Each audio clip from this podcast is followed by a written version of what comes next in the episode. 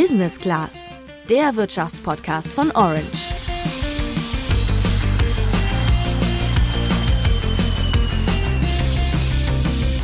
Essen, Arbeiten und sogar den Kühlschrank füllen. Im Lockdown machen wir fast alles von zu Hause. Und deswegen boomen gerade auch Lieferdienste, die uns den Wocheneinkauf direkt nach Hause liefern. Genau, dabei versprechen Anbieter wie Flink oder Gorillas, dass die Lebensmittel schon in 10 Minuten bei dir zu Hause ankommen. Ein großes Sortiment und viele FahrerInnen kosten die Unternehmen aber natürlich auch eine Menge. Deswegen ist die Frage berechtigt, ob so ein Geschäftsmodell überhaupt profitabel sein kann, findet auch einer unserer heutigen Experten. Diese 10 Minuten Lieferung von Lebensmitteln das klappt tatsächlich im Moment ja auch nur in sehr dicht besiedelten Gebieten, also Berliner Innenstadt ja, oder Kölner Innenstadt. Wenn man das ausweiten würde, diesen Radius, dann ist es fast unmöglich, damit Geld zu verdienen, glaube ich. Das hält aber auch andere Anbieter nicht davon ab, auf den Markt zu drängen. Warum der Bereich trotzdem attraktiv ist, erzählt uns einer der Mitgründer von Picknick Deutschland, einem der derzeit heißesten Startups in diesem Geschäft. Lebensmittel ist der größte Konsumentenmarkt, den es weltweit gibt, gleichzeitig aber noch das Feld, was noch ziemlich unbesetzt ist. In Deutschland schätzungsweise ein, zwei Prozent sind, sind erst online. Äh, wenn man sich Fashion, Electronics, Möbel und so weiter anschaut, da sprechen wir eher so von 30, 40 Prozent, die da schon online umgesetzt werden. Insofern, wir haben einen super attraktiven Markt und noch ganz viel Potenzial und Chancen für neue Anbieter in dem Bereich. Picknick verspricht dabei auch noch günstiger als so mancher Discounter zu sein. Wie sie das schaffen wollen und ob der Lieferhype nicht schon bald vorbei ist, klären wir heute im Podcast. Ich bin Luca. Und ich bin Juliane. Wie oft lässt du dir dein Essen denn liefern, Juliane? Ehrlich gesagt bestelle ich, wenn dann meistens direkt bei den Restaurants selber. Und das Essen hole ich dann auch, wenn möglich, zu Fuß da ab. Dadurch muss das Restaurant dann kein Geld an einen Lieferdienst abgeben und es ist auch besser für die Umwelt. So geht's mir zwar bisher auch, aber auch ohne uns hat zum Beispiel Lieferando letztes Jahr seinen Umsatz in Deutschland verdoppelt. Dass sie dabei hierzulande auch Gewinn gemacht haben, ist für die Lieferbranche ziemlich ungewöhnlich. Immerhin machen selbst große Konkurrenten wie Delivery Hero weiterhin Verluste. Was Lieferando anders macht, hat mir Stefan Knieps erklärt. Er ist Wirtschaftsjournalist bei der Wirtschaftswoche, die zur Verlagsgruppe des Handelsblatts gehört und hat vor kurzem mit mehreren Kolleginnen und Kollegen eine große Titelstory über das Geschäft der Lieferdienste rausgehauen. Der Grund dafür, warum die profitabel sind, ist, dass sie sehr selten nur selber ausliefern, sondern äh, ich glaube, 93 äh, Prozent aller Bestellungen, die über die Plattform Lieferando gemacht werden, liefern die Restaurants aus und nur sieben Prozent eben äh, liefert Lieferando aus. Und auch diese sieben Prozent ist ein Minusgeschäft für Lieferando. Das heißt, wenn dieser Bereich größer würde für Lieferando, dann wird auch das ganze Geschäftsmodell von Lieferando oder von der Lieferando-Mutter schneller äh, in die roten Zahlen auch rutschen. Das könnte zumindest passieren. Das, was Geld kostet, anstatt dass es Geld bringt, ist das Ausliefern, die letzte Meile. Was das für uns als Gesellschaft bedeutet, wenn ein Teil der Bevölkerung sich für diese letzte Meile zu schade ist und sich von einem anderen Teil alles hinterhertragen lässt, das klären wir gleich auch noch. Erstmal bleiben wir aber bei den Lieferdiensten. Lieferando versteht sich wegen der Kosten inzwischen mehr als Marktplatz zum Essen bestellen und weniger als rein Lieferdienst. Nur mit diesem Geschäftsmodell scheinen Anbieter auch überhaupt Gewinn machen zu können. Das liegt gerade in Deutschland auch an den Standards für die Bezahlung und dem Arbeitsschutz der FahrerInnen. Wie Bezahlung und der Arbeitsschutz bei Lieferando in der Praxis aussehen, hat uns deren Mitgründer Jörg Gerbig erklärt. Also wenn man sich das ganz einfach mal durchrechnet, ein Fahrer kostet so die Stunde 15 bis 20 Euro, wenn man die, die Nebenkosten auch mit reinrechnet, weil wir die ja, wie gesagt, angestellt haben und eben auch Versicherungen zahlen für die Fahrer ähm, zusätzlich zahlen wir darüber hinaus auch noch den Verbrauch des Fahrrads oder stellen gar die Fahrräder bereit. Das ist bei den 15 bis 20 Euro noch nicht mal eingerechnet. Aber wenn man nur die 15 bis 20 Euro nimmt und dann überlegt, dass wir, wenn wir selbst die Logistik ausführen, auf den Warenkorb von durchschnittlich 20 Euro 30 Prozent Marge bekommen. Und äh, so ein Fahrer schafft in der, in der Stunde ungefähr zwei Auslieferungen, also sprich 12 Euro Umsatz dann sieht man daran, wenn man die Lieferkosten nicht berücksichtigt, dass man eigentlich noch nicht mal diese 15 bis 20 Euro Personalkosten deckt. Außerdem wird das Geschäft reiner Lieferdienste auch immer von Faktoren wie dem Wetter oder der Verkehrslage beeinflusst. Wenn es nicht gerade einen Lockdown und eine Ausgangssperre gibt, sind solche Faktoren besonders relevant. An regnerischen Tagen würden normalerweise mehr Leute ihr Essen nach Hause bestellen und der Anbieter müsste vorher mehr FahrerInnen einplanen. Wenn aber Regen vorhergesagt wird und stattdessen die Sonne scheint, sitzen viele FahrerInnen nur rum und bekommen natürlich trotzdem ihren Stundenlohn. Anbieter wie Delivery Hero, die das Essen nur selbst ausliefern, schreiben deshalb auch nur in Ländern schwarze Zahlen, wo sie ihren Angestellten auch mangels höherer Mindestlöhne echt harte Konditionen aufdrücken können. Im Mittleren Osten und in Nordafrika sollen die Stundenlöhne der FahrerInnen bei gerade einmal vier Euro liegen. Außerdem schaffen viele FahrerInnen dort mehr als den deutschen Durchschnitt von zwei bis drei Lieferungen pro Stunde. Klar sind in diesen Ländern auch die Preise generell niedriger, also auch die für das bestellte Essen. Der Vergleich mit Deutschland ist trotzdem heftig. Hier bekommen FahrerInnen immerhin 12 Euro und mehr die Stunde. Das Marktplatzmodell von Lieferando, das Juliane eben erklärt hat, wird oft auch die erste Welle der Lieferdienstentwicklung genannt.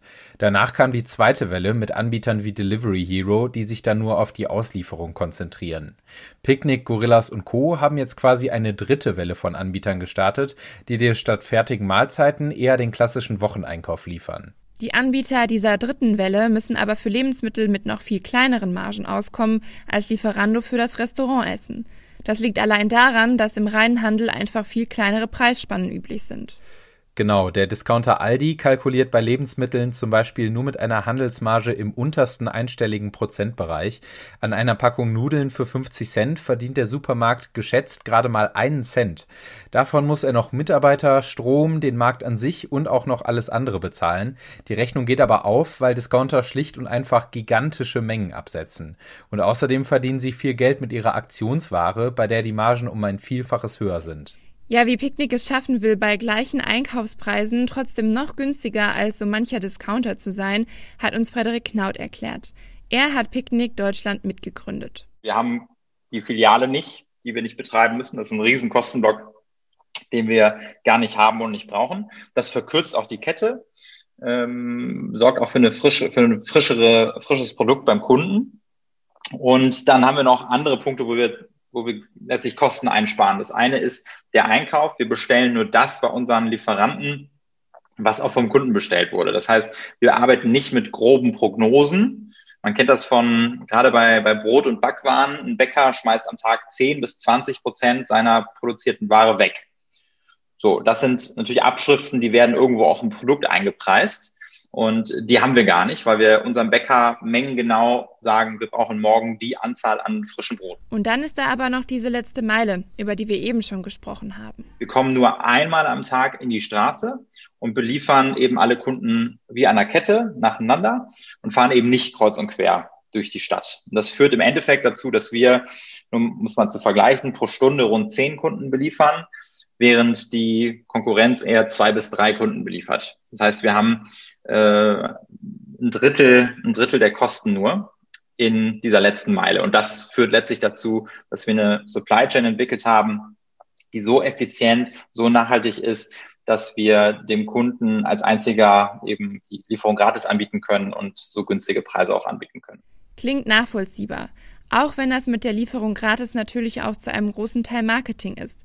Wenn euch jemand etwas gratis verspricht, stecken die Kosten dafür immer irgendwo in der Gesamtkalkulation, zum Beispiel in den Preisen für jedes einzelne Produkt. Das gilt übrigens genauso für Banken, die euch kostenlose Konten verkaufen. Ich finde das Modell von Picknick trotzdem spannend. Vielleicht können die Lebensmittellieferungen genau so, also mit diesen effizienten Lieferrouten, funktionieren. Dadurch spart der Dienst viele FahrerInnen und damit ja auch den größten Kostenpunkt der anderen Lieferdienste. Mich beschäftigt bei dem Thema auch noch eine andere Frage, Luca.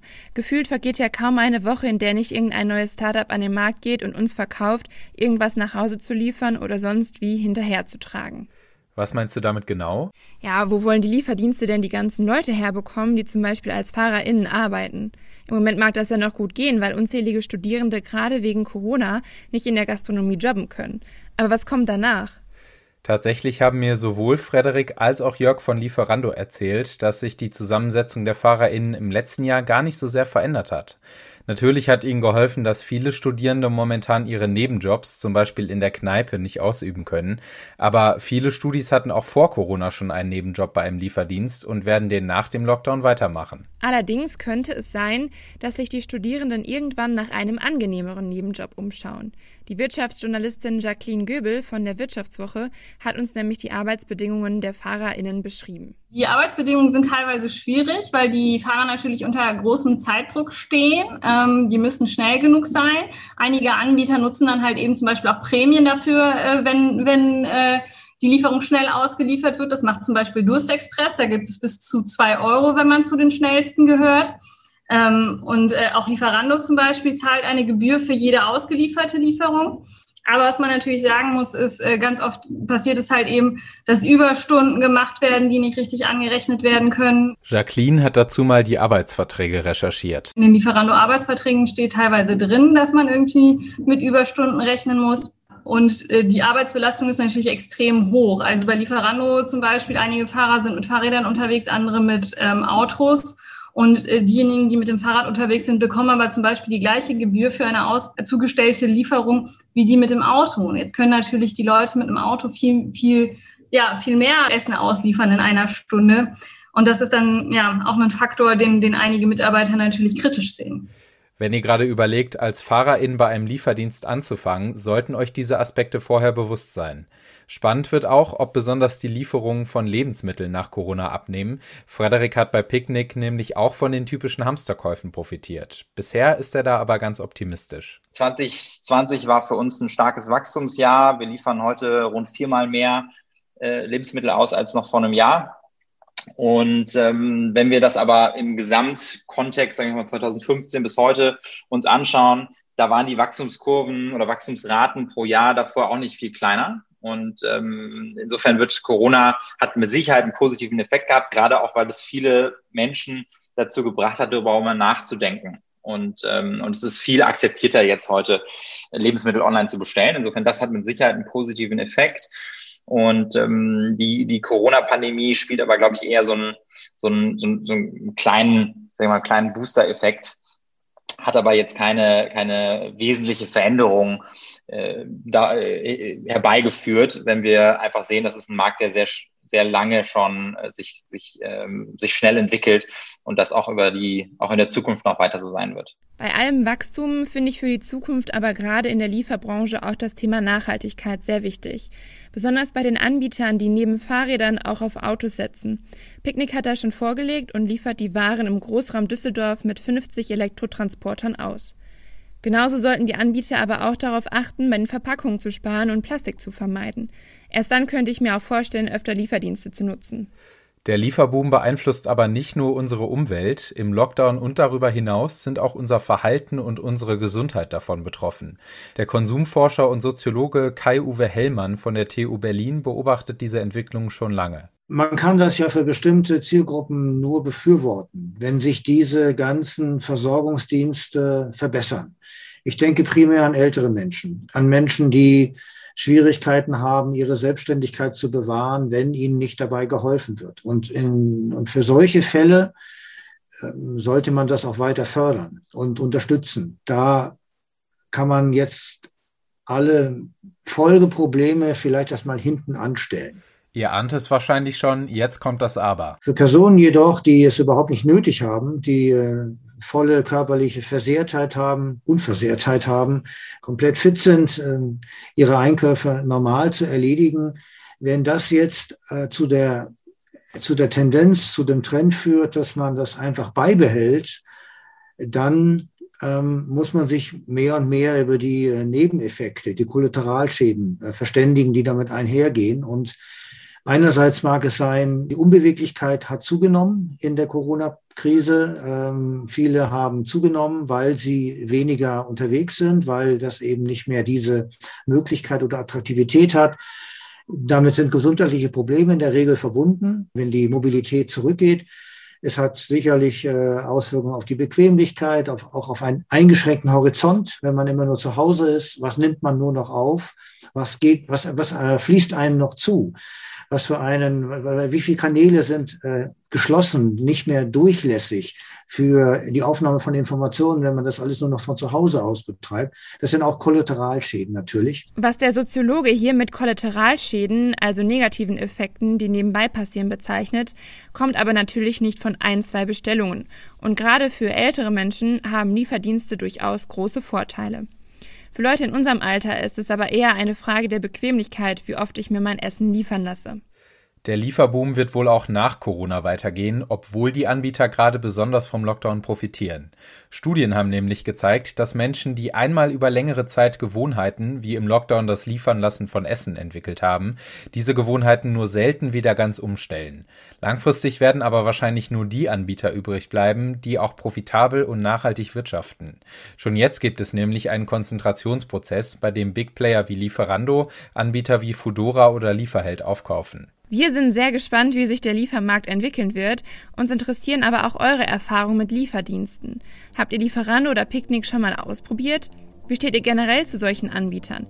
Schreibt es uns gerne per Direktnachricht an unseren Instagram-Channel orange-by-handelsblatt. Außerdem freuen wir uns wie immer über Feedback und eine Bewertung bei Apple Podcasts.